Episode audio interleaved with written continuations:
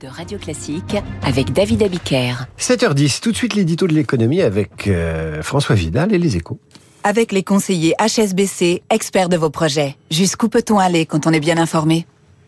Bonjour François Vidal. Bonjour David. La pénurie de main-d'œuvre menace dans l'industrie. Le nombre de postes vacants a triplé en 5 ans pour atteindre 60 000 postes à pourvoir.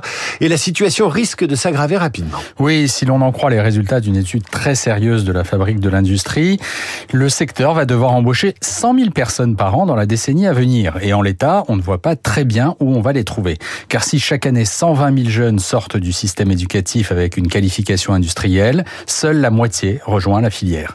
La faute à l'inadéquation de certaines formations avec les besoins actuels, la persistance d'une image négative du travail en usine, euh, réputé dur et mal payé, et puis aussi l'idée que le secteur reste menacé, hein, une crainte très ancrée dans un pays où l'emploi industriel a chuté de 50% en 50 ans.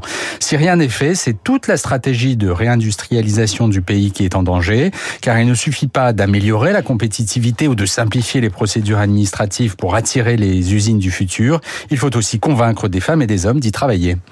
La solution passe-t-elle par le parcours, le recours à l'immigration, comme l'a reconnu vendredi le ministre de l'Industrie, le Roland Lescure? Le sujet est politiquement explosif. Hein. il fera l'objet de débats enflammés lors du prochain examen du projet de loi sur l'immigration.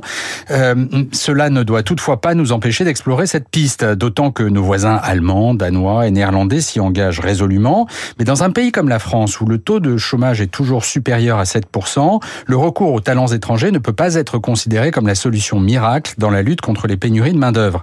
Il faut donc, avant toute chose, trouver les moyens de ramener vers l'emploi une partie de nos quelques 2 millions de chômeurs, ce qui nous renvoie à notre point de départ, David. Pour réindustrialiser, réindustrialiser notre pays, il faut absolument renforcer l'attractivité de nos usines et surtout améliorer notre système de formation. Et peut-être peut dire aux jeunes gens hein, qui sont diplômés, pour les motiver, que c'est dans l'industrie qu'on prépare la transition énergétique et écologique. C'est là-bas que ça se passe.